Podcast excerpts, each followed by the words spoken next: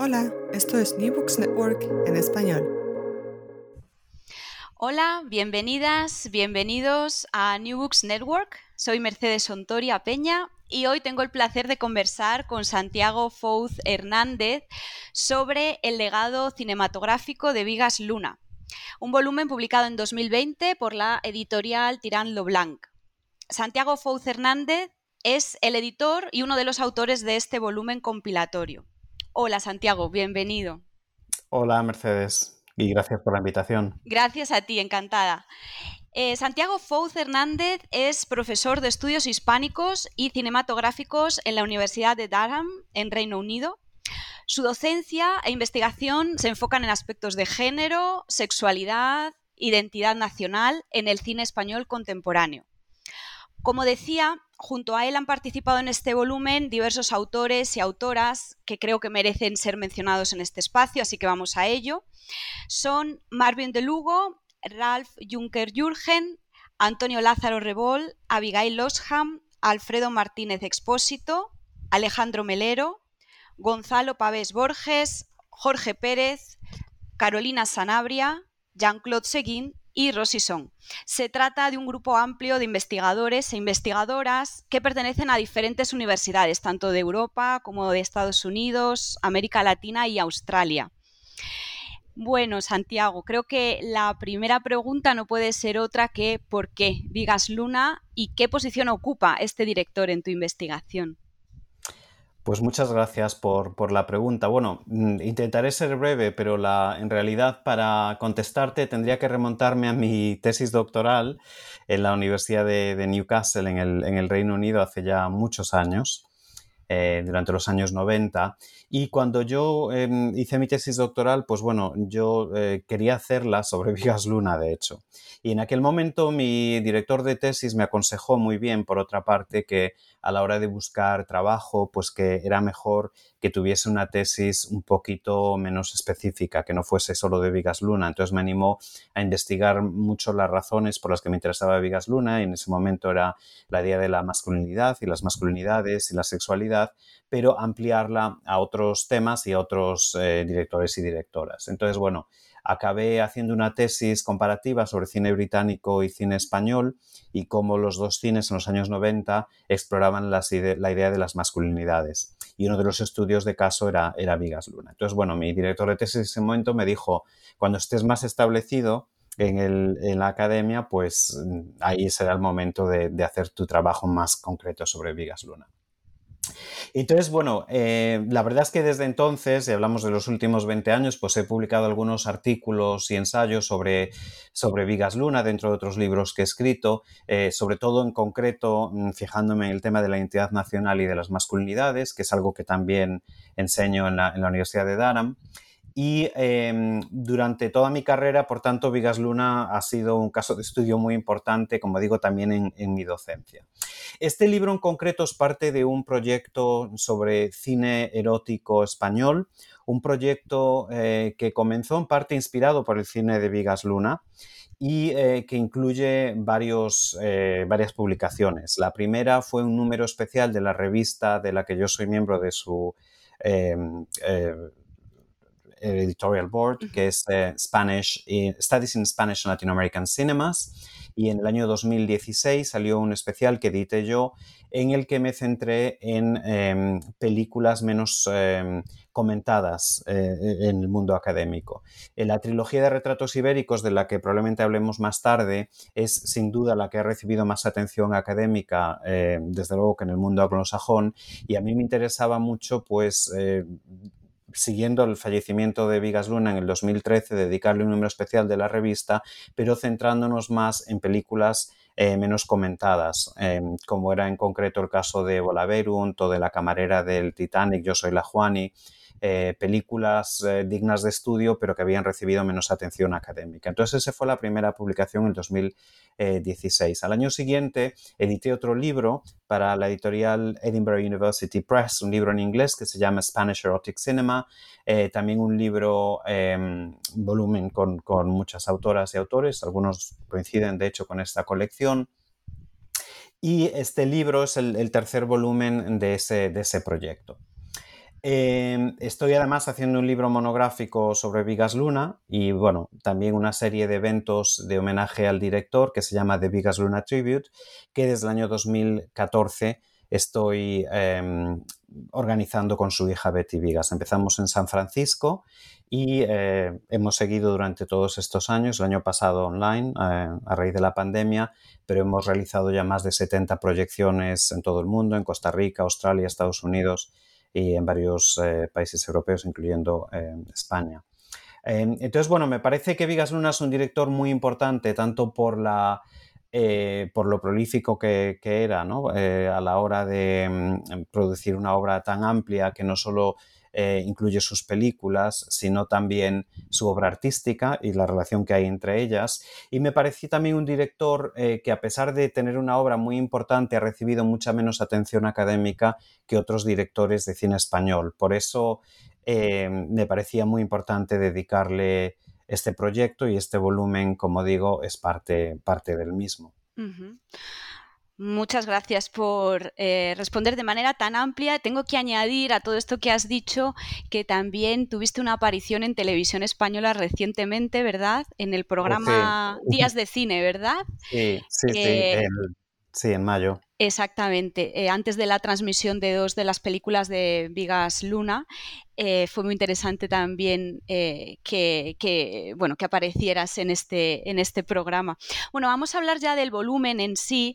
Em, ¿Nos puedes explicar un poco cómo está pensado, cómo se disponen sus capítulos, cómo es la estructura? Bueno, pues la estructura es muy sencilla en realidad. Eh, como digo, una de las motivaciones para este proyecto era el eh, dedicarle un espacio a Vigas Luna y no existía ningún libro hasta la fecha, con excepción del libro monográfico de Carolina Sanabria, que es una de las autoras de este libro, que cubriese toda la filmografía de Vigas Luna. De hecho, el libro de Carolina salió en el 2010 y no llega a cubrir el trabajo póstumo, por ejemplo, eh, ni tampoco su última película en vida, Didi Hollywood, acaba con, Yo soy la Juani.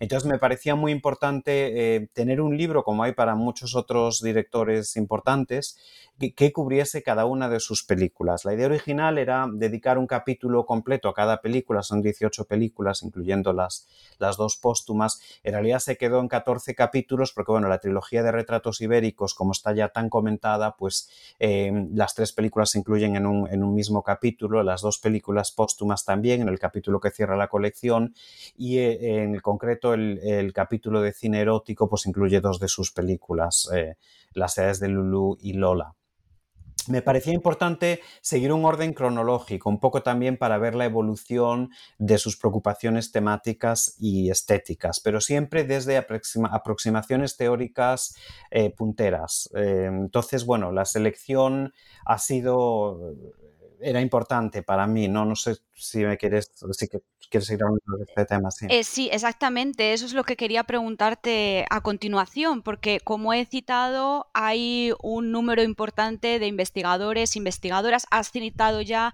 a una, creo, de las especialistas en Vigas Luna, que es Carolina Sanabria, pero tenemos otros que además eh, están en diferentes países, ¿no? Entonces, ¿cómo fue el proceso de selección?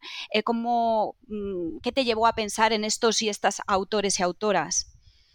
Bueno, pues como dices muy bien, eh, el primer criterio de selección para mí era eh, hablar con especialistas conocidos eh, y conocidas de Vigas Luna. Entonces, la primera persona que se me vino a la cabeza, sin duda, fue Carolina Sanabria. tengo la suerte de, bueno, de tener una muy buena relación con ella a lo largo de los, de los últimos años. Ella ha colaborado, de hecho, en muchos eventos del, del Vigas Luna Tribute.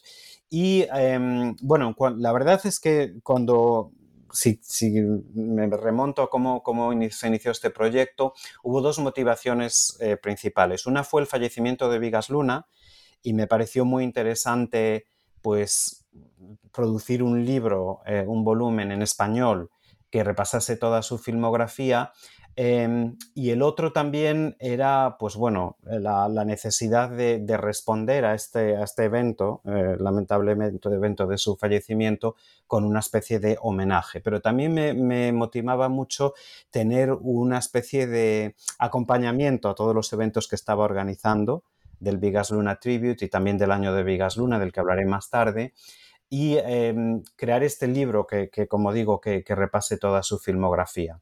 Entonces, eh, la, el primer criterio de selección fueron los especialistas, empezando con eh, Carolina Sanabria y también otras personas que habían ya eh, publicado ampliamente sobre el director, como es el caso de Marvin de Lugo, Abigail Loxham, que dedica una sección completa a Vigas Luna dentro de su primer libro, Gonzalo Pavés, que está además escribiendo ahora su propio libro monográfico sobre Vigas Luna, Alfredo Martínez Expósito, todos ellos habían escrito numerosos artículos y además muy importantes sobre el director. Y algunos de ellos, como es el caso de, de Alfredo Martínez o de Abigail Loxham y la misma Carolina Sanabria, eh, y Marvin de Lugo habían participado también en el número especial de la revista. En otros casos me he fijado en, autoras y autores que, aunque ah, tal vez habían escrito menos frecuentemente sobre Vigas Luna, eh, habían escrito em, cosas muy interesantes, como es el caso de Jean-Claude Seguin o de Ralph Junken Jürgen. Em, y me parecían que bueno, habían publicado unos escritos muy, muy lúcidos y, notables, unas lecturas muy interesantes sobre, sobre su trabajo. Y finalmente, pues me fijé en académicos especializados en diversas eh, facetas y áreas del cine español, pero cuyo trabajo admiraba especialmente y sobre todo que se fijaban en aspectos que de alguna forma se relacionaban o podían ser útiles para interpretar la obra de Vigas Luna. Por ejemplo, mi colega de la Universidad de Durham, eh, Rosy Song, es especialista en Vázquez Montalbán, entonces me pareció una persona idónea para hacer una nueva lectura de la primera película de Vigas Luna, que era una adaptación de tatuaje. Alejandro Melero, uno de los expertos eh, internacionales más reconocidos eh, del cine erótico español, me pareció una persona mm, fenomenal para escribir sobre, sobre el erotismo en Vigas Luna, en concreto esos dos estudios de caso que mencioné antes, Lola y las Eas de Lulu.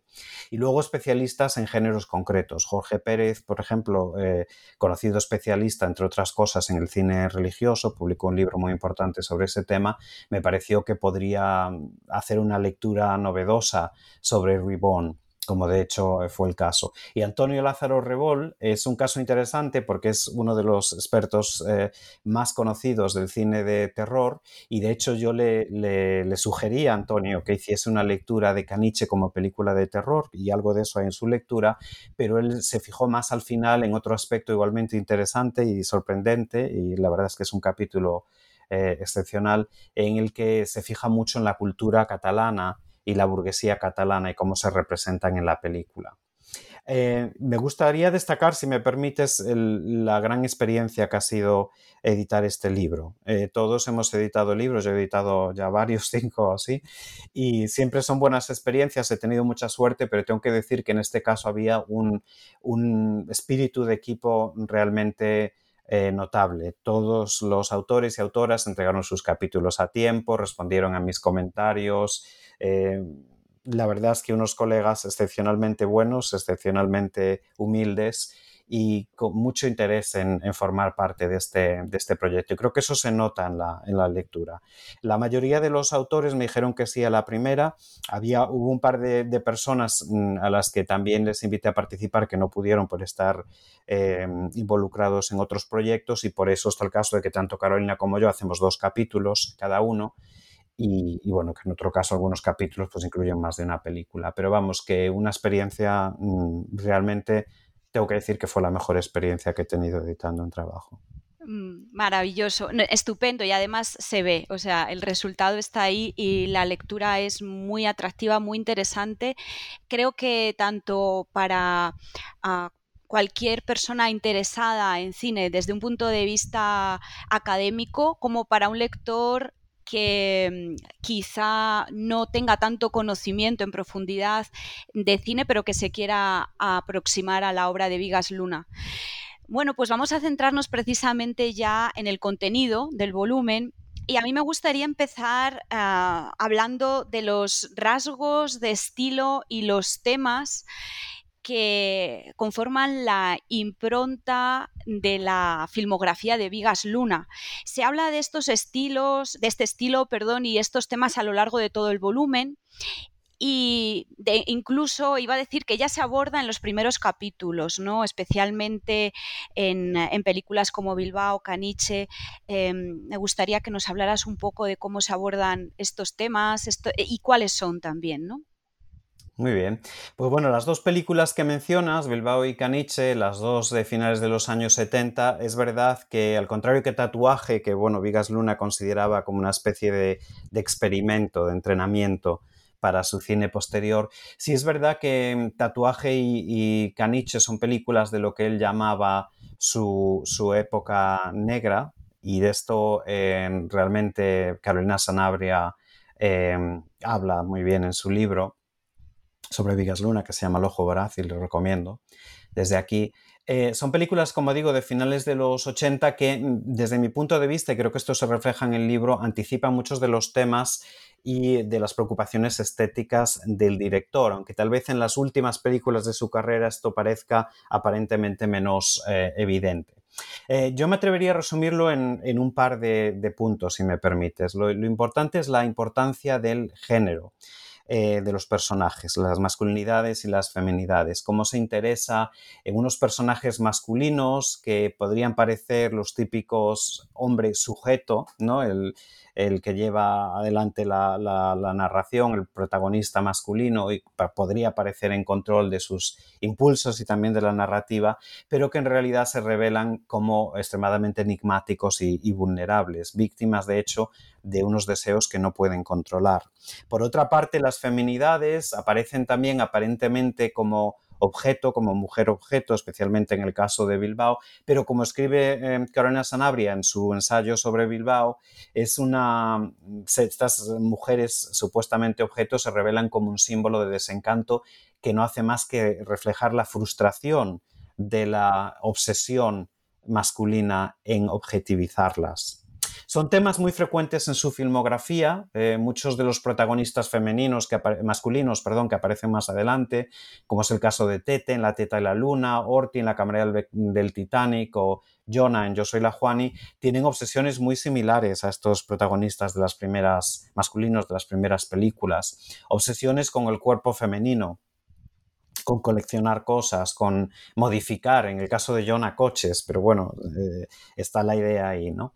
En esas películas de los 90 y de, sobre todo en los años 2000, las mujeres adquirirán una subjetividad mucho más eh, clara y mucho más control sobre sus circunstancias y acciones Em, que se ven interrumpidas a veces no tanto mm, en los guiones eh, de las películas de Vigas Luna, sino que reflejan eh, las trabas que muchas mujeres eh, sufren todavía en la sociedad española. Pero las películas también están eh, reflejando esa, evolución. A nivel estético, realmente es un tema eh, complejo para, ilustrar aquí en, pocos minutos, pero podríamos decir que el estilo de las dos películas eh, pertenece, como decía antes, a la, etapa oscura de, Vigas Luna, su parte más tenebrosa y tal vez más masculina, lo que él llamaba la parte Vigas, la parte Luna sería la parte más femenina y más, eh, eh, digamos, con más luz, ¿no? En, contraste. Pero se ven aquí pues una cierta obsesión con los objetos, una obsesión que, por cierto, procede de la, de la vocación de diseñador de muebles, de, que es de donde proviene eh, Vigas Luna, también de su, de su, vocación de escultor y de artista. Y esto recurrirá en, casi todas sus películas. Em, destacando, por ejemplo, tres de estos objetos que se me ocurren. ¿no? El primero, pues eh, los pechos femeninos ¿no? y el cuerpo femenino en general. Eh, que se ve muy claro en estas dos películas y seguirá desde la primera hasta la, hasta la última película. la presencia también de la, de la comida, ¿no? de, la, la importante que aparece, y eh, Gonzalo Pavés habla de esto en su, en su, en su capítulo, hasta en la última película que Vigas Luna rodó en, en vida, ¿no? donde se critica de alguna forma la comida rápida en Estados Unidos. Pero esa crítica aparecía también en la primera película con esa paella tan insípida en, tatuaje de la que habla también Rosison y habló también Carolina Sanabria en su libro. También tenemos la presencia de animales Em, como los perros, eh, en el caso de caniche, o los caracoles, también caniche, eh, el pescado que aparece en, Bilbao, el, ganado porcino, ¿no? que tiene un papel curiosamente protagonista en esa película, eh, también es algo que se repetirá. ¿no? Y esta, esta conversación que se, que se, produce entre los animales y los humanos, ¿no? y la parte animal de los humanos. Y por último, y es una selección casi realmente muy, muy, muy breve de, estos temas que, se, que recurren en, toda su obra, pero las referencias artísticas a obras clásicas, este diálogo entre lo popular em, y, la, y, la, cultura más eh, tradicional. En el caso de, Bilbao, las referencias a, las pinturas de Rivera o en el caso de, de Caniche, las referencias muy claras a Goya, de las que habla además Antonio Lázaro Rebol en su capítulo y que se verían muy claramente también después en la trilogía de, retratos ibéricos, sobre todo en Jamón Jamón. Exacto. Sí, es verdad, creo que Goya es uno de los motivos recurrentes ¿no? en, la obra, de los que aparecen más. Em, mm, bueno, me surge una pregunta. Has hablado de la etapa oscura, una etapa más vitalista, en contraposición a esa etapa oscura. En dentro de, estas divisiones que podemos hacer, estaba pensando ah, si es posible decir que hay un Vigas más autoral que quizá corresponde especialmente a la primera etapa o las primeras películas y otro más comercial, o si crees que ambos se mezclan en un cierto sentido. Bueno, muy buena pregunta, Mercedes, gracias. Em, realmente, bueno, yo me dedico a trabajar un poco de Vigas Luna, eh, sobre el cine de Vigas Luna como, como autor, pero es un autor al mismo tiempo que no tenía ningún tipo de preocupación por ser comercial, ¿no? O sea, creo que los dos no tienen necesariamente que estar reñidos y él es un buen ejemplo de ello.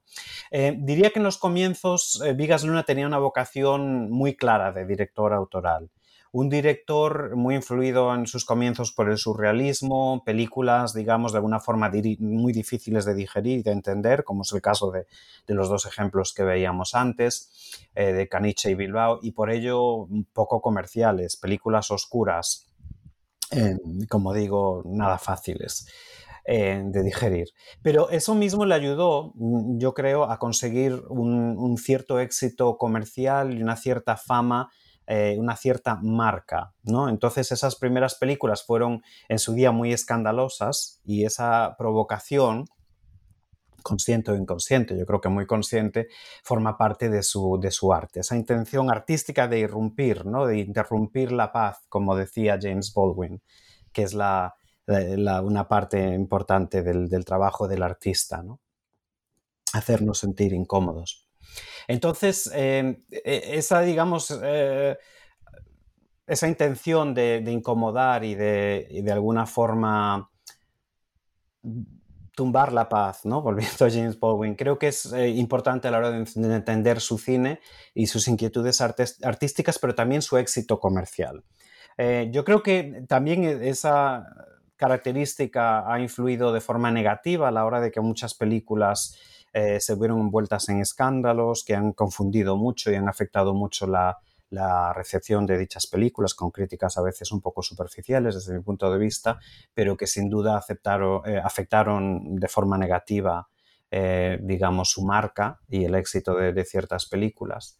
Em, pero bueno, luego nos encontramos con un Vigas mucho más comercial en los años 90, que gozó de grandes éxitos no solo en España, sino a nivel internacional, empezando con la trilogía de, retratos ibéricos. Eh, esa provocación inicial sigue ahí, o sea que ese, sello autorial eh, sigue ahí, pero los temas de los que habla quizás sean mucho más em, relatables para la gente, ¿no? La gente puede sentirse un poco más identificados con la, con la realidad que se ve en esa trilogía y el juego que hay con los estereotipos, etc. Eh, pero otro último apunte en este, en esta, para esta pregunta sería la faceta de, Vigas Luna como eh, descubridor de talentos, de grandes talentos, ¿no? Como es el caso en Jamón Jamón de Penelope Cruz, Javier Bardem y Jordi Moya, que se estrenaron prácticamente con esa película, ¿no? Y ahí creo que también me gustaría destacar el trabajo de la directora de casting de casi todas sus películas, que, fue con soltura, y de hecho su trabajo ha sido esencial, pero también es parte de lo que le hace gozar de ese éxito, ese ojo que tenía para el talento, lo bien que trabajaba con los grandes actores. Bueno, muchas gracias por este apunte, porque eh, yo creo que algo, si algo, una de las cosas que he aprendido en las conversaciones contigo, Santiago, es que cuando miramos el trabajo de un director hay que mirar también el trabajo del equipo, ¿no? En su conjunto. Eh, y, bueno, entonces creo que este apunte es, muy interesante y probablemente bastante desconocido, al menos para personas que no hemos estudiado el tema en profundidad. Em, Bueno, hay un tema que es eh, recurrente, que atraviesa toda la filmografía de Vigas. Has hecho referencia ya a él em, y es el erotismo. ¿no? Eh, este tema también aparece a lo largo del libro y los diferentes autores, incluso tú mismo, os referís a él hablando de lo sensorial, de la imagen, ¿no? la carnalidad de su cine, eh, se menciona también y se discute un poco hasta qué punto su cine es erótico o es pornográfico. Y tú mismo además haces mención al concepto de cinesexuality o cinesexualidad. Em, ¿Cómo concibe Vigas el, el erotismo y la sexualidad? ¿Cómo aparecen en sus películas? Bueno, pues gracias, otra, otra gran pregunta. Y además, eh, como hablamos antes de marca autorial y de éxito y de escándalo y de eh, críticas a veces superficiales de sus películas, y claro, el erotismo es lo que más llamó la atención quizás en, la, en las películas de Vigas Luna, en parte porque era tan evidente y tan obvio de alguna manera, ¿no? Era un erotismo, eh, pues no siempre todo lo sutil que podría, que podría ser, sino que era un erotismo, como te dices, unas películas muy carnales, sin ningún tipo de complejo a la hora de representar la sexualidad. Creo que eso fue otra de las claves de su éxito, porque recordemos, yo siempre pienso que la filmografía de Vigas Luna, que claro, empieza el año después de la muerte de Franco, en el 76 con tatuaje y sigue hasta el año 2010 y después con películas póstumas, pues ha ido reflejando también distintas preocupaciones y distinta evolución eh, social también en España y distintos em, niveles de aceptación eh, por ejemplo, de la representación sexual en, el cine, ¿no? la sexualidad, entre otras muchas cosas. Entonces, bueno, em, Alejandro Melero habla muy bien de esto en su capítulo. Eh, que es un capítulo esencial en el libro. Y él un poco explora de forma muy inteligente y muy eh, brillante esa diferencia, esa, esa línea esa cuerda floja entre el erotismo y, la pornografía que nadie es del todo capaz de, definir, porque de eso se trata. Vigas Luna, como dice Alejandro Melero en su capítulo, jugaba mucho con esto. Le gustaba mucho caminar en esa línea en la que utilizaba estética pornográfica sin llegar a hacer porno, ¿no? Pero se veía, había mucha desnudez en muchas de las películas eh, muchos primeros planos, eh, incluso de los genitales, pero nunca llegaba a ser pornografía, ¿no?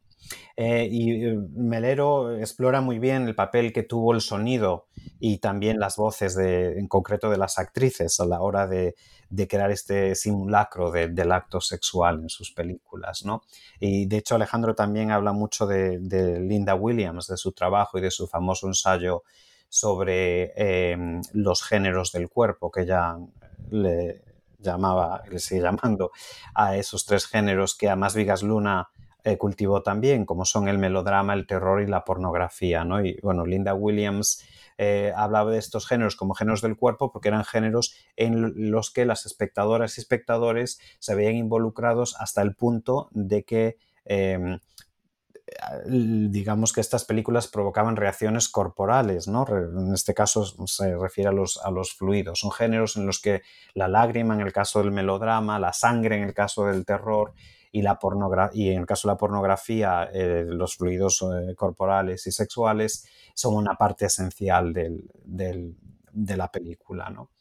Eh, y de esto habla, como digo, en detalle el capítulo de Alejandro Melero.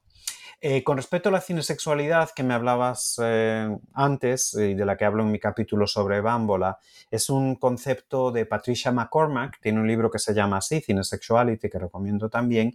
Ella habla en realidad de películas clásicas de terror italianas y cómo em, son imágenes abyectas, pero que la, ella habla un poco del enamoramiento del espectador o espectadora con la imagen. Eh, y es una fascinación con la imagen que llega a tal nivel que elimina la función crítica. Nos llegamos a identificar tanto y acercar tanto a la imagen a través, por ejemplo, de los primeros planos y primerísimos planos, que em, perdemos esa, capacidad crítica de alguna forma, porque la imagen se apodera de nosotros.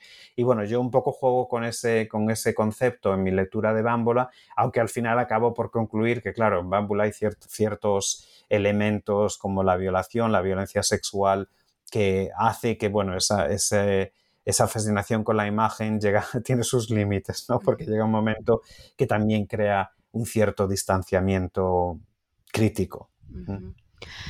Sí, muy interesante todo esto que estás diciendo y que encontramos también en las próximas películas de las que quería hablar y que ya has mencionado, que son la trilogía ibérica, que están formadas por jamón jamón, huevos de oro, la teta y la luna. Continúa también ahí el componente erótico y además alguno de esos elementos que has citado que son recurrentes en su filmografía, ¿no? Los animales, la gastronomía, también el binomio eh, erotismo-gastronomía. Eh, los referentes artísticos, ¿no? Eh, pero me querría centrar aquí en otro de los grandes temas, que es el de la identidad nacional. De hecho, esta trilogía se llama Trilogía Ibérica precisamente porque plasma este tipo de identidad y me gustaría profundizar un poquito en este universo, en el universo de estas tres películas y el concepto de identidad. Muy bien, muy, muy interesante la pregunta otra vez y bueno, es un tema que a mí me, fascina porque bueno, siendo profesor de cine español en una universidad británica, pues llevo ya desde los años 90 enseñando en concreto Jamón Jamón y es una película que a mí yo ya la veo, como le decía un día a Carolina Sanabria, a veces eh, sin volumen, lo cual eh, me hace que me guste cada vez más porque parece un cuadro en movimiento, ¿no? Esas referencias pictóricas que, que tú dices, eh, no solo de Goya, pero también a lo largo de la, de la trilogía pues, de muchos otros pintores, incluidos Dalí también. Pero la, la misma obra cinematográfica, el, el, el, la atención que se presta al paisaje, por ejemplo, en, en las tres películas, de hecho, em, realmente es eh, fascinante y la, la, convierte para mí una, una obra como trilogía, una obra completa, eh, una obra maestra para, para mí. Em, pero eh, bueno, eh, con respecto a la internacional, y como digo, es uno de los temas por los que yo enseño, por que yo enseño estas, estas películas en mis clases, em, me gustaría llamar la atención sobre bueno, un par de, anécdotas bien conocidas, como es la, la, idea que decía Vigas Luna que le inspiró a escribir con Cuca Canals eh, Jamón Jamón. Y la idea era que él, pues una vez estaba de visita a un amigo suyo inglés, no recuerdo ahora el nombre, lo tengo por ahí apuntado porque he escrito sobre esto en mi, nuevo libro, pero...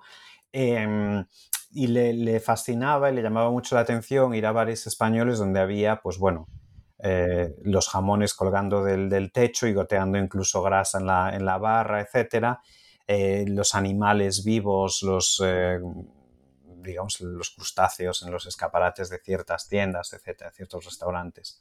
Y un poco le hizo pensar en que, bueno, que España a principios de los años 90, ya integrada plenamente en la comunidad europea, como se llamaba en ese momento, la Unión Europea, y eh, pues muy modernizada y con un énfasis muy importante, un lavado de cara muy considerable a principios de los años 90, coincidiendo con todos los eventos del año 92, las Olimpiadas en Barcelona, la capital Em, europea de Cultura por primera vez en España, que era Madrid, los, las celebraciones o no del quinto centenario y eh, bueno, todo lo que estaba pasando en, ese momento.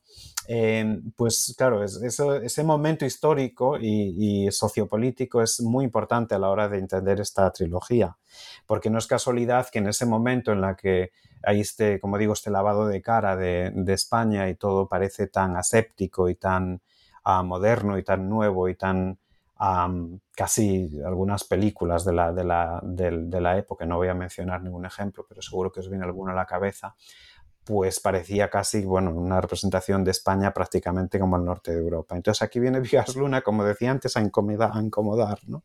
Aquí está lo, incómodo, lo que no queremos ver.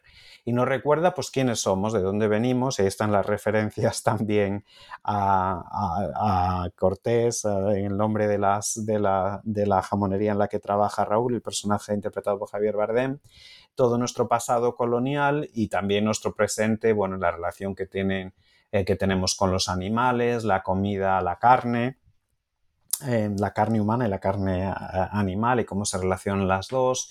Y esta representación de España, digamos, entre comillas, más em, cruda, ¿no? más sucia de alguna forma, que contrastaba muy fuertemente con, lo que estábamos viendo en estos momentos, no solo en el cine, sino en la proyección cultural de, España, de una España muy comodificada, muy, muy moderna y muy afluyente hasta cierto punto. Luego vino la crisis, claro. Pero en aquel momento, Vigas Luna para mí es que en muchos temas es pionero, fue pionero, ¿no? Y una de las cosas, por ejemplo, si ves hoy Huevos de Oro, pues claramente anticipa la crisis del ladrillo y toda la crisis que vino después, ¿no? Es una crítica muy fuerte hasta, hasta ahí, una, una, crítica irónica, pero al mismo tiempo muy eh, amarga, ¿no? De lo que estaba pasando en lugares como Benidorm, que es uno de los escenarios de, esa película, ¿no? con la explotación masiva del, turismo. Y, como digo, anticipando la crisis del ladrillo con el personaje de Benito, también interpretado por Javier Bardem, que, bueno, pues que está construyendo sin ton ni son, sin saber mucho de, ni de economía ni de, ni de construcción, y bueno, así acaba la, la película también. ¿no? y así acabamos después el país también. Entonces, bueno, mm, como digo, en parte muy, muy pionero, pero me gustaría destacar también la importancia de Europa en esta película, ¿no? Entonces, a, a Vigas no le, le fascinaba, él decía que era un europeo vocacional, es otro de los temas por los que a mí, pues escribiendo ahora mi, mi libro monográfico sobre Vigas Luna en un contexto post-Brexit, y habiendo residido en este país en los últimos casi 30 años, pues como comprenderás, eh, alguien que se define como europeo vocacional va a llamar mi atención. Y desde luego que es una de las, de las em, razones por las que me interesa también su cine. De hecho, la trilogía de retratos ibéricos tenía un proyecto de continuar con una ópera sobre, sobre Europa. Y bueno, en una de muchas lecturas, no quiero entrar en tanto detalle ahora, em, que hizo Vigas Luna sobre jamón jamón y la idea, el concepto de jamón jamón hablaba de la, violación de, Europa, ¿no? Y de, de, un poco de, bueno, también de la compatibilidad o no, de, bueno, él decía que era muy compatible, pues el típico bar Pepe español que eh, tiene las letras de bar Pepe sobre un anuncio patrocinado por Coca-Cola, ¿no? el símbolo último de la globalización. Y entonces él estaba interesado en esa convivencia que hay, y que tal vez pues no se ha entendido a la hora de cuando se hizo la campaña del referendo aquí en Reino Unido, ¿no? que tú puedes mantener eh, señas identitarias propias y no solo a nivel español, él hablaba mucho de, la identidad ibérica, no son retratos españoles, son retratos ibéricos, y ahí está también, le interesaba también Portugal, hay algún, eh, bueno, em, algún interés en Portugal, pero bueno, un poquito más marginal, pero desde luego que la Teta de la Luna está, como sabes, ambientada en Cataluña y juega con todos los estereotipos catalanes, igual que Jamón Jamón juega con los españoles. Pero eh, me parece muy interesante esa relación entre Iberia y Europa, ¿no? Cómo se pueden mantener, no están reñidas eh, la Coca-Cola o lo que simboliza con el jamón, ¿no? O con el bar Pepe. Y entonces esa, esa mm, comunión entre los dos me parece realmente eh, fascinante. El último punto que me gustaría, apunte que me gustaría hacer, bueno, dos, si me lo permites. Una de ellas es de nuevo el tema del género, pero que también se relaciona con la identidad nacional. Está el personaje de Bardem como el, el llamado eh, macho ibérico. conocido macho ibérico, ¿no? Y cómo juega con ese enfrentamiento con José Luis, que representa la, la Nueva España o el, personaje español más europeo, que de alguna forma tampoco acaba de encajar y un poco la, lucha entre los dos que se escenifica al final en, esa, en ese otro homenaje a Goya con el, con el duelo a, garrotazos ¿no? del final. Pero eh, también es importante recordar lo que comenta Carolina en su excelente capítulo sobre esta trilogía, eh, que ella habla de, la vuelta a los orígenes, ¿no? Y cómo esta película, la, en el viaje también personal de Vigas Luna, aparece en un momento que acaba de regresar de una estancia en Estados Unidos, donde rodó Reborn y escribió Angustia. Angustia se, rodó después en Barcelona, pero estuvo concebida y escrita en Estados Unidos. Entonces, este, este mirar a España como el, amigo inglés, ¿no? que veía las patas de jamón colgando, pero también su propia mirada como, como catalán y como español y como europeo, em, digamos, temporalmente exiliado ah, en, en otro país, esa mirada desde fuera, está muy presente. Y creo que esa es la clave eh, del éxito que esta trilogía, el gran éxito que esta trilogía ha tenido a nivel internacional. De hecho, con estos homenajes que, hago con, Betty Vigas, eh, el Vigas Luna Tribute, pues bueno, Jamón Jamón siempre es una película que agotamos siempre las entradas. Ponemos normalmente la, la trilogía y después otra película, otras dos y todas tienen mucho éxito, la verdad, pero bueno, jamón, jamón, algún caso lo hay que poner dos veces porque literalmente se agotan las entradas, da igual que sea en Australia, en Costa Rica, en, Barcelona o en, o en Newcastle, ¿no? por ponerte Manchester, por ponerte ejemplos de lugares en los que hemos estado. Entonces, eh, me parece muy importante el, tema internacional visto desde fuera, ¿no? y es ahí donde, donde encaja en la, en la trayectoria personal y artística de Vidas Luna. Bueno, has citado Angustia, eh, y me gustaría un poco comentar uno de los aspectos que me parecen más interesantes de este largometraje y que trata también Jean-Claude Seguin en su, en su capítulo. Y es que Angustia, eh, según Jean-Claude Seguin, pone el acento en el aspecto metaficcional. ¿no?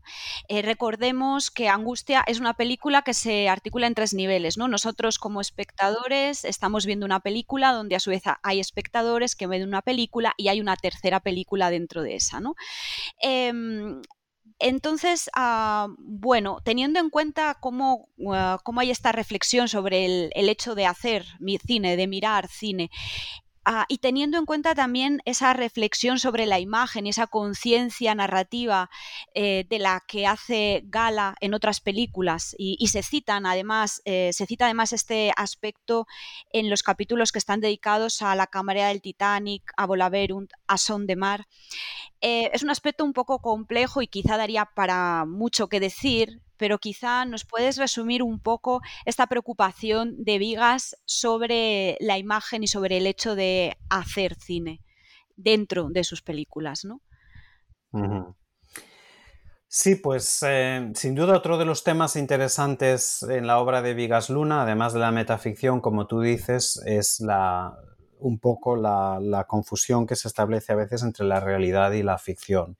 Esto tiene vértices eh, importantes y diversos, ¿no? que como dices tú llevaría bastante tiempo explicarlo. Pero bueno, los casos que tú mencionas, eh, hablas de tres adaptaciones concretamente, o sea que está ahí el tema de la adaptación literaria también, en el caso de la Cámara del Titanic o la Son de Mar, pero además eh, también la importancia que tienen otras obras, como tú dices, dentro de esas películas. En el caso de la Cámara del Titanic, el mismo evento del hundimiento del Titanic, pero también el papel tan importante del narrador, Orti, que se inventa las historias eh, que, bueno, que atraen al público. Y Orti, como escribe también Marvin de Lugo en su capítulo, pues es realmente em, de alguna forma una representación del propio Vegas Luna como autor ¿no? y como contador de historias. ¿Y qué ocurre cuando creas ficción a raíz de un hecho real, ¿no? ¿Qué, es real, qué es no real? ¿Cuál es el, papel de la protagonista María? ¿Hasta qué punto es otra de esas mujeres objeto que, se ha inventado eh, Orti, en este caso con una intención más romántica que, que sexual, pero al mismo tiempo que la realidad es bien distinta, ¿no? Eh, interesantísima esa película, yo la, recomiendo a todo el mundo, sino de hecho una de las que ha tenido mejores críticas de Vigas Luna, pero que se ve muy poco. El caso de Volaverum tenemos la obra, eh, evidentemente, de, Goya y las, majas, ¿no? Y con el papel protagonista de esto, y bueno, como dije antes, era una adaptación, pero efectivamente es una reflexión sobre ese, ese hecho de pintar, que también se relaciona de nuevo con con el mismo Vigas Luna y su interés eh, en, el arte, ¿no? Como pintor él mismo también, influido, entre otros, eh, por Goya. Y bueno, y en Son de Mar, pues claro, al ser el, protagonista, profesor de literatura, pues eh, como dice también el, capítulo sobre, sobre Son de Mar, pues tenemos el, protagonismo de, de, ciertas obras clásicas, ¿no? que de alguna forma se funden con la ficción de la, de la película. Es un caso, bueno, confusión creada en este caso por el, por el mismo protagonista ¿no? de la película, que digamos de alguna forma escenifica esas obras en su propia vida. Em, los tres casos son muy buenos ejemplos, pero que realmente se podrían aplicar casi a cualquier película de Vigas Luna. Eh, también hablaste antes de, Angustia, donde se hace este juego con las distintas capas de, el cine dentro del cine y la película que están viendo y luego vemos otra película en la que ven a alguien una película. Y entonces, de alguna forma, lo que esto hace es revelar de forma muy posmoderna, en realidad, la, la construcción de la película. ¿no? Nos hace recordar que estamos viendo algo, como dice de hecho una de las, de las protagonistas de, de angustia que está en el cine, dice, mira, no te preocupes que esto es ficción, ¿no? Le dice a su amiga que está aterrorizada.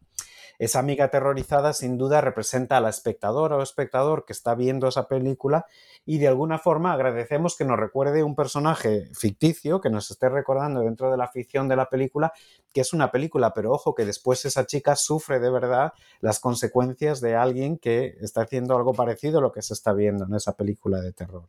Y nos hace pensar en la última capa que somos nosotros mismos qué puede pasar pues, cuando estás viendo esta película, sobre todo si la estás viendo en el cine. ¿no? Entonces, eso crea distanciamiento, pero al mismo tiempo a mí lo que me, encanta de estas películas, y lo que me parece realmente fascinante, es que Vigas Luna juega con, por una parte, ese enfrentamiento, ese distanciamiento con, con la ficción y al mismo tiempo nos confunde metiéndonos dentro de la película, porque nosotros somos ese espectador que está en la tasca viendo a Orti contar la, historia de la cámara del Titanic, o somos esas espectadoras que están en el cine viendo The Mommy, ¿no? cuando en realidad nosotros estamos viendo otra película que se llama Angustia. Em, o mm, efectivamente eh, todo, esto, todo este énfasis del que hablabas de los, en los sentidos, los olores, la, la gastronomía, el sabor, el tacto, todo esto nos acerca a las películas al mismo tiempo que parece que nos nos pone ciertos límites porque nos está recordando que esas películas son ficción. Entonces esta mm, mezcla entre el distanciamiento y la acercación, el acercamiento, perdón, esta apelación a los sentidos eh, y, a los, y a los espectadores y espectadoras que hace constantemente en sus películas me parece realmente fascinante. Y por eso creo que las películas las hay que ver varias veces también un poco para entenderlas y poder fijarse en todos estos estas capas que hay. Estos aspectos. Pero bueno, si la ves una vez, también, también vale, ¿no? Porque de alguna forma te vas a sentir, yo creo, bastante involucrado en lo que estás viendo, involucrada, ¿no? Y al mismo tiempo está esa llamada de atención a que lo que estamos viendo es solo ficción. Espero haber contestado a tu pregunta. Sí, totalmente, sí. Además me parece muy interesante, ¿no? Esta, este juego, como dices tú, de distanciamiento, eh, de estar fuera, pero a la vez conectarnos, Sobre todo desde el aspecto sensorial, ¿no? Mm, porque, porque efectivamente hay un hedonismo ¿no? que atraviesa, eh, yo no creo solo la filmografía, sino también la vida, ¿no? como, como nos hace ver el documental Vigas por Vigas, eh, ¿no? como ese amor eh, a, la vida en, todos sus, en todas sus facetas y con, el protagonismo de, lo táctil, eh, no solo lo visual, sino lo táctil, eh, lo, sexual, ¿no? El, gusto de la gastronomía. Y, bueno, hay algo que, que, creo que también es importante tratar aquí y que tiene que ver un poco con algunos temas que has ido sacando. Hemos hablado del erotismo y has hecho referencia a mujeres objeto, has hecho referencia a uno de los grandes, eh, de las imágenes recurrentes del director, que serían los pechos femeninos. Entonces estaría bien tratar aquí la cuestión de la feminidad y más ah, concretamente la relación de las actrices eh, con vigas. Tú te refieres a, a chicas vigas luna, ¿no? Igual que se habla de las chicas Almodóvar, utilizas esta expresión. Eh, has hecho referencia también a Penélope Cruz como, como bueno, su, su, salida a la pantalla fue precisamente en Jamón Jamón. Entonces me gustaría hablar un poquito más sobre la relación de Vigas con las actrices y con lo femenino, hasta qué punto es problemática o no esta relación. Bueno, pues eh, de nuevo una pregunta que, suele salir muchas veces, intentaré ser breve porque realmente da para mucho. Hablas de la importancia de los pechos y bueno, es un ejemplo fantástico muy relevante para el cuerpo femenino, pero que Vigas Luna deconstruye de una forma eh, muy importante, porque bueno, el pecho femenino está la parte sexual, pero también está la parte, eh, digamos, del, del maternal, ¿no? de la mujer el papel de la mujer y Vigas siempre decía que su, primera obsesión con, los pechos fue cuando era un bebé, ¿no? Y, la, como muchos, ¿no? Nos pasa y muchas, ¿no? La necesidad del pecho materno como fuente de, nutrición realmente y de, y de amor y de, y de, conexión con la madre, ¿no? Entonces, eh, creo que juega mucho con esto. Él hizo una exposición dentro de la, la eh, adaptación que hizo de las comedias bárbaras de Valle Inclán, donde deconstruía esto todavía más porque jugaba con el significado de la leche eh, femenina y masculina. Aparecían las, las famosas latatrices que, el, que bueno, se ven, digamos que, por ejemplo, muchas de estas... Em, mujeres eh, protagonistas que dan el pecho a, sus bebés en algunas de las películas, se ve también el trabajo póstumo, por ejemplo, en, Segundo Origen, pero mm, podrían ser hasta cierto punto latatrices, pero son estas mujeres, eh, eh, digamos, míticas que, donan su, leche materna al mar Mediterráneo, ¿no? Una de las fantasías de Vigas Luna tiene un, un videoarte sobre esto. Em, y bueno, en este caso eh, bueno, un videoarte hizo muchas eh, otras obras, ¿no? Dibujos, esculturas, eh, también performances en, una galería italiana. Entonces, bueno, ahí está esa función doble, ¿no? De la mujer que podías verlo como objetivización del cuerpo femenino, al mismo tiempo es un homenaje a la madre, ¿no? Y por eso a mí me parece siempre un buen ejemplo. Pero quería comentar que en esa exposición también hay un latatore, que es un hombre que está atado a una pared y que, bueno, está constantemente eyaculando, ¿no? Y además sufriendo, por lo que se puede interpretar en, en la película. Entonces, bueno, siempre ha jugado con esa, esa, simbología de nuevo que rompe lo masculino y lo femenino, que nos hace pensar, que nos incomoda, ¿no? Eso está ahí.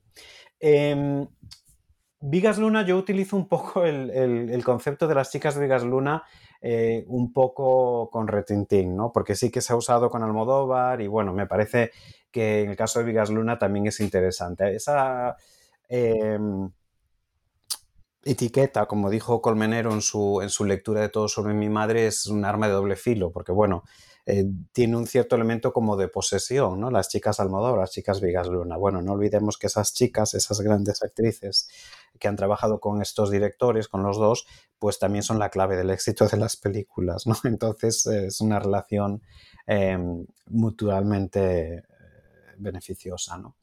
Eh, me pareció interesante jugar con eso en parte para borrar esa idea que había del, del Vigas Luna como más sexista, etcétera. Yo creo que, como siempre, esto ya sé que va a sonar como una disculpa, como algo fácil o defensivo, que está todo, lo que uno interpreta está más en los ojos del que lo ve que, en la obra mismo. La obra está ahí y cada uno puede interpretarla de una forma o de otra, ¿no? Sí es verdad que hubo escándalos muy conocidos de los que hablo en mi capítulo de Bambola, en la primera sección de Chicas Vigas Luna, como, bueno, por ejemplo, Isabel Pisano, que, bueno, era amiga del director, la protagonista de Bilbao, y que luego en el libro que escribió em, de, eh, Sombras de Vigas, Luces de Luna, en ese libro, que es una gran entrevista larguísima con el director, en el que repasa toda su filmografía, le acusa un poco de haber em, coartado su carrera como actriz, porque dice que después de Bilbao nadie la llamaba.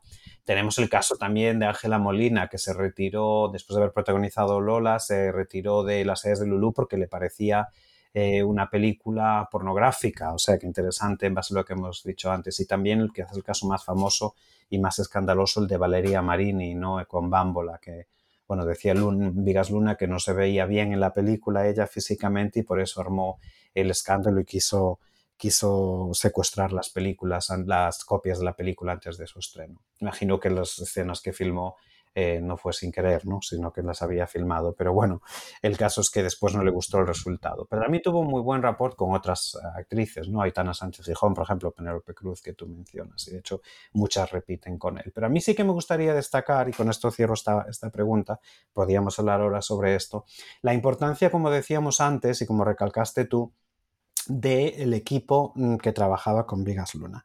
Y a mí siempre me ha llamado la atención de manera muy positiva lo femenino de su, de su equipo. Y esto se ve muy fácil en los libros que él mismo escribió sobre su amor por las mujeres. Mm, para mí, bueno, es un amor, pues también una atracción sexual.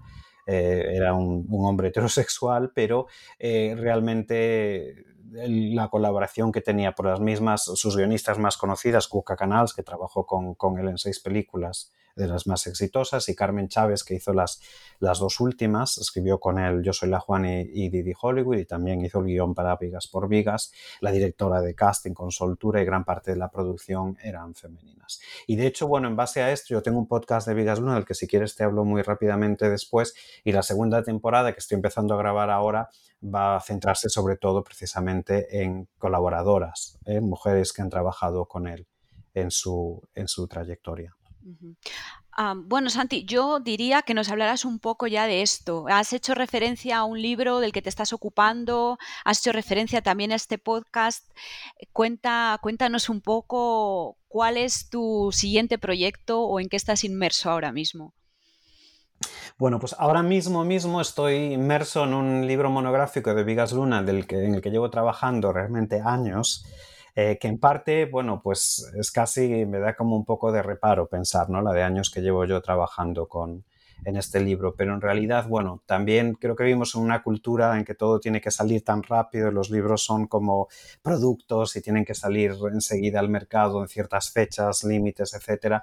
Y yo la verdad es que en parte, pues bueno, tengo un problema personal con este libro, es que no me quiero separar de él, ¿no? Llevo eh, años y años y cada vez aprendo más y me he involucrado mucho, por ejemplo, en la obra artística de Vigas Luna, que en la primera versión que hice del libro de algunos capítulos apenas la tocaba, ahora estoy metiéndome mucho más en la relación entre el arte y el cine en sus películas. Y bueno, estoy intentando acabarlo. Yo creo que este año 2021 tiene que ser ya el punto y final y espero que el año que viene, eh, como muy tarde a principios del siguiente, salga ya publicado.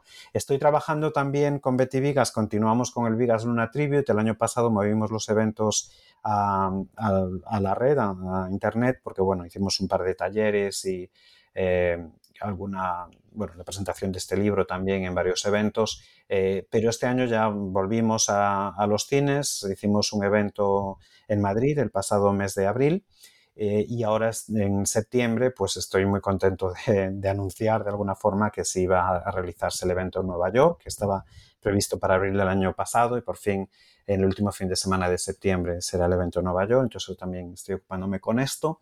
Y también colaboraré en otros eventos eh, relacionados con el año de Vigas Luna, un año en el que también participé ya en el estreno, que fue en Valencia en enero de este año, con una exposición y la presentación de este libro. Y el año que viene, pues... Eh, estoy organizando en colaboración con una agencia cultural que se llama Gala Cultural Consulting en, Valencia, lo que es la parte de la retrospectiva cinematográfica, que será, esperamos, en Madrid en la próxima primavera. Y esperamos que sea una, retrospectiva más amplia de lo que solemos hacer en el Vigas Luna Tribute, que suelen ser cuatro o cinco películas.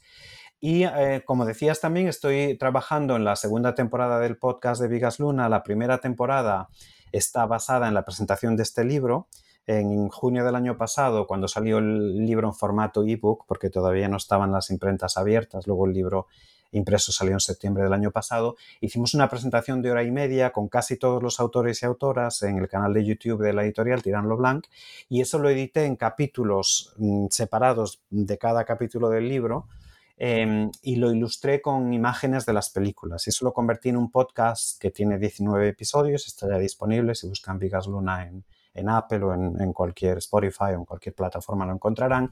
Y la segunda parte la estoy empezando ahora a grabar como digo, con colaboradoras de Vigas Luna. Entonces será interesante, estoy pensando entre 7 y 10 capítulos, tengo ya 6 apalabrados.